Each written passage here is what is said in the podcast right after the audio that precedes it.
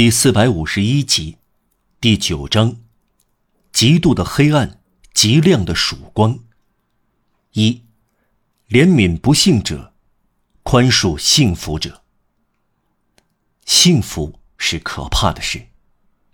完全心满意足、知足常乐，拥有幸福这一人生的虚假目的以后，就忘却了责任这一真正目的。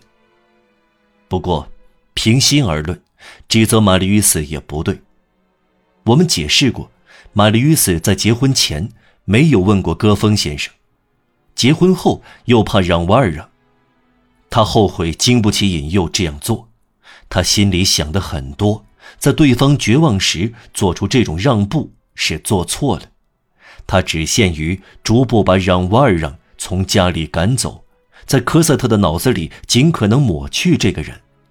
他可以说总处在科赛特和让瓦尔让之间，深信这样做他不会发觉，也根本想不到。不仅是抹去，是隐没。马吕伊斯做了他认为必要而正确的事。他认为有读者已经见到的严正理由和读者在下面看到的其他理由，支开让瓦尔让，但既不强硬也不软弱。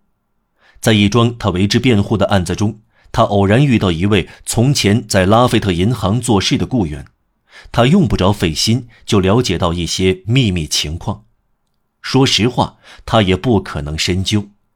一来要遵守保密的诺言，二来也要对让瓦尔让的危险处境小心为是。这时，他认为要履行一项严肃的责任，就是尽可能的谨慎的寻找原主。归还六十万法郎。此前，他坚持不动用这笔钱。至于科赛特，他一点不了解这些秘密，但谴责他也同样太严厉了。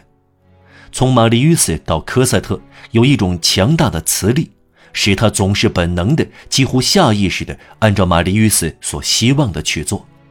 他感到玛丽·与斯对让先生有一种意图，他顺而从之。她的丈夫什么也没有对她说，她感到她不说出来的意图隐约而明晰的压力，便盲目的服从。这里，她的服从就是不去回忆玛丽·与斯记住脑后的事，她无需努力就做到了，她自己也不知道原因，而且也没有必要去指责她，她的心灵完全成了丈夫的心灵。以致玛丽·与斯脑子里的重重阴影，也使她的脑子变得暗淡。不过，我们不要走得太远。关于让瓦尔让，这种遗忘和这种消失，只是表面的。他与其说是糊里糊涂，而不是健忘。心底里，他非常热爱他如此长久的称作父亲的人，但他更爱丈夫。这就使这颗心的天平出错。偏向一边。有时，科赛特提起让瓦尔让，觉得奇怪，于是玛丽·与斯使他平静下来。我想他外出了，他不是说过要去旅行一次吗？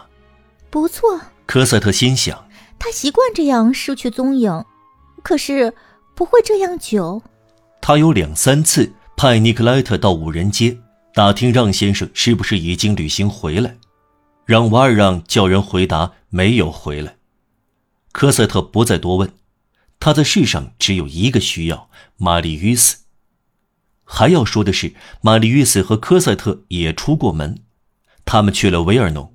玛丽·与斯把科赛特带到他父亲的坟前。玛丽·与斯逐渐使科赛特摆脱掉让瓦尔让，科赛特任人摆布。再说，人们苛责的某些情况下子女的忘恩负义。并非总像人们所想的那样值得责备，这是本性的忘恩负义。我们在别的地方说过，本性向前看，本性把人分为到达者和启程者，启程者转向黑暗，到达者转向光明，从而产生差异。在老人一边是不可避免的，在年轻人一边是不由自主的。这种差异先是感觉不出，慢慢扩大，就像树枝一样分开。枝叶不脱离树干，却彼此远离，这不是他们的错。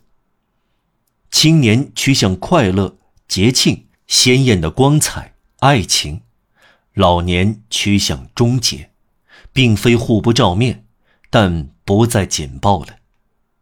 年轻人感到生命的减退，老人感到坟墓的冰冷。我们不要指责这些可怜的孩子。